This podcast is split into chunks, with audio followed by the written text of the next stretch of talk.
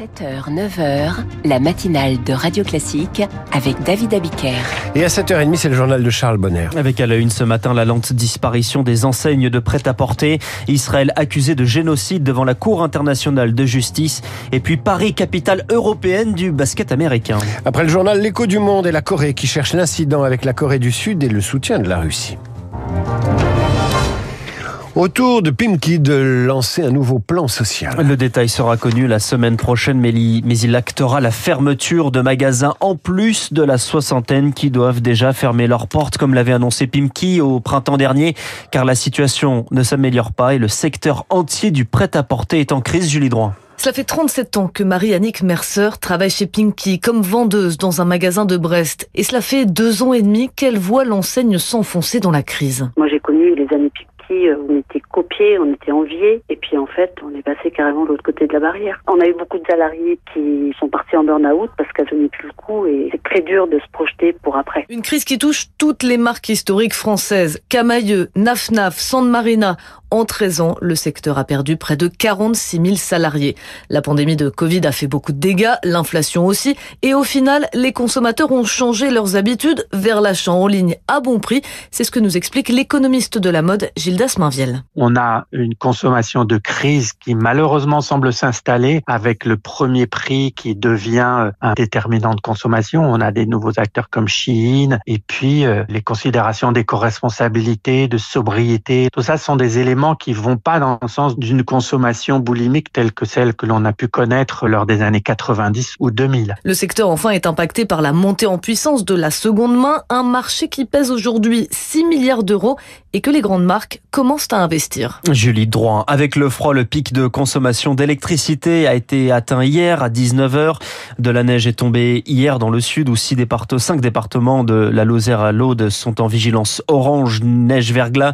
Dans le Puy-de-Dôme, la circulation des poids lourds est interdite sur une partie de la 89 et la 75. Et la transition énergétique en cours dans le monde en 2023 et sur un an, il a été installé 50% de plus d'énergie renouvelable à l'échelle mondiale, selon un, rapport ce matin de l'Agence internationale de l'énergie.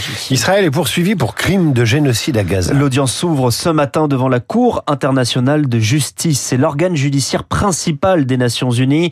À l'origine de cette procédure, l'Afrique du Sud. Bonjour Héloïse Weiss. Bonjour. L'audience est, autant judiciaire judiciaire que politique. Hein. Oui, car il faudra des années avant que les juges ne tranchent sur l'existence d'un génocide.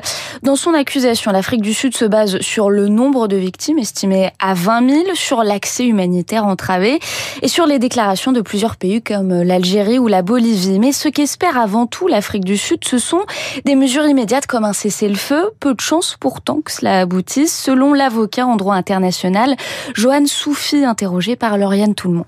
C'est pas parce que la Cour internationale de justice aura ordonné, par exemple, un cessez-le-feu qu'il aura lieu le lendemain. Mais par contre, d'un point de vue politique, ça placera euh, notamment les Américains qui euh, continue de protéger Israël euh, au sein du Conseil des sécurités dans une situation euh, délicate. Pour les États-Unis, cette accusation de génocide est contre-productive, accusation qui suscite aussi des réactions douloureuses en Israël.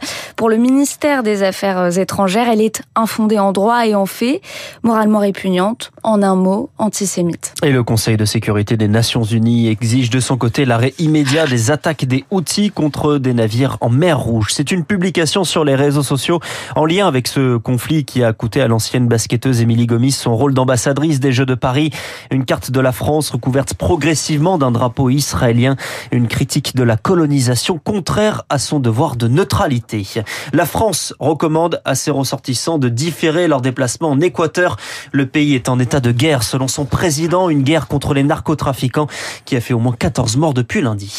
Un vaccin contre le chikungunya pour les enfants en passe d'être validé. X-Chic, c'est le nom de ce vaccin qui existe déjà pour les adultes développé par le laboratoire Valneva basé à Nantes. La version pédiatrique est à l'étude en République dominicaine et au Honduras. C'est là où le chikungunya est très présent.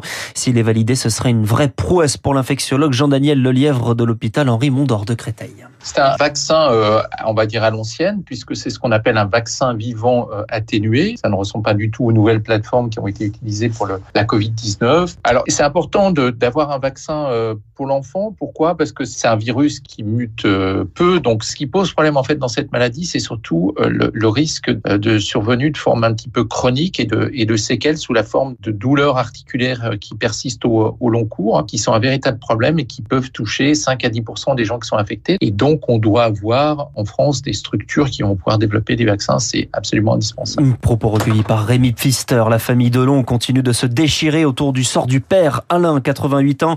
Son fils Alain Fabien, 29 ans, a porté plainte contre sa sœur Anouchka pour abus de faiblesse sur le père. Un signalement de l'avocat d'Alain et d'Anouchka Delon a été transmis à la justice pour mise en danger alors que les deux fils de l'acteur refusent qu'il soit soigné en Suisse. Thierry Desmarais, l'ancien PDG de Total, est mort. Il avait 78 ans à la tête de la compagnie entre 1995 et 2010. Puis par intérim entre en 2014, il avait mené le rachat d'Elf et avait dû gérer le naufrage de l'Erika au large de la Bretagne. Basket à Paris. Un match de championnat de NBA ce soir délocalisé en Europe entre Cleveland et les Brooklyn Nets. C'est la quatrième fois que la NBA organise un match de saison régulière à Paris car la France est un marché qui compte beaucoup pour ce championnat de basket américain Eric Kioch. Ambiance à l'américaine, mais sur le parquet de l'Accord Arena de Bercy. Pour la quatrième fois, la salle parisienne accueille un match de NBA, une fête du basket qui va au-delà du sport, décrypte l'économiste Vincent Chaudel. C'est juste la réaffirmation de la puissance de la NBA. Elle utilise euh, de nombreux moyens, dont les matchs de saison régulière.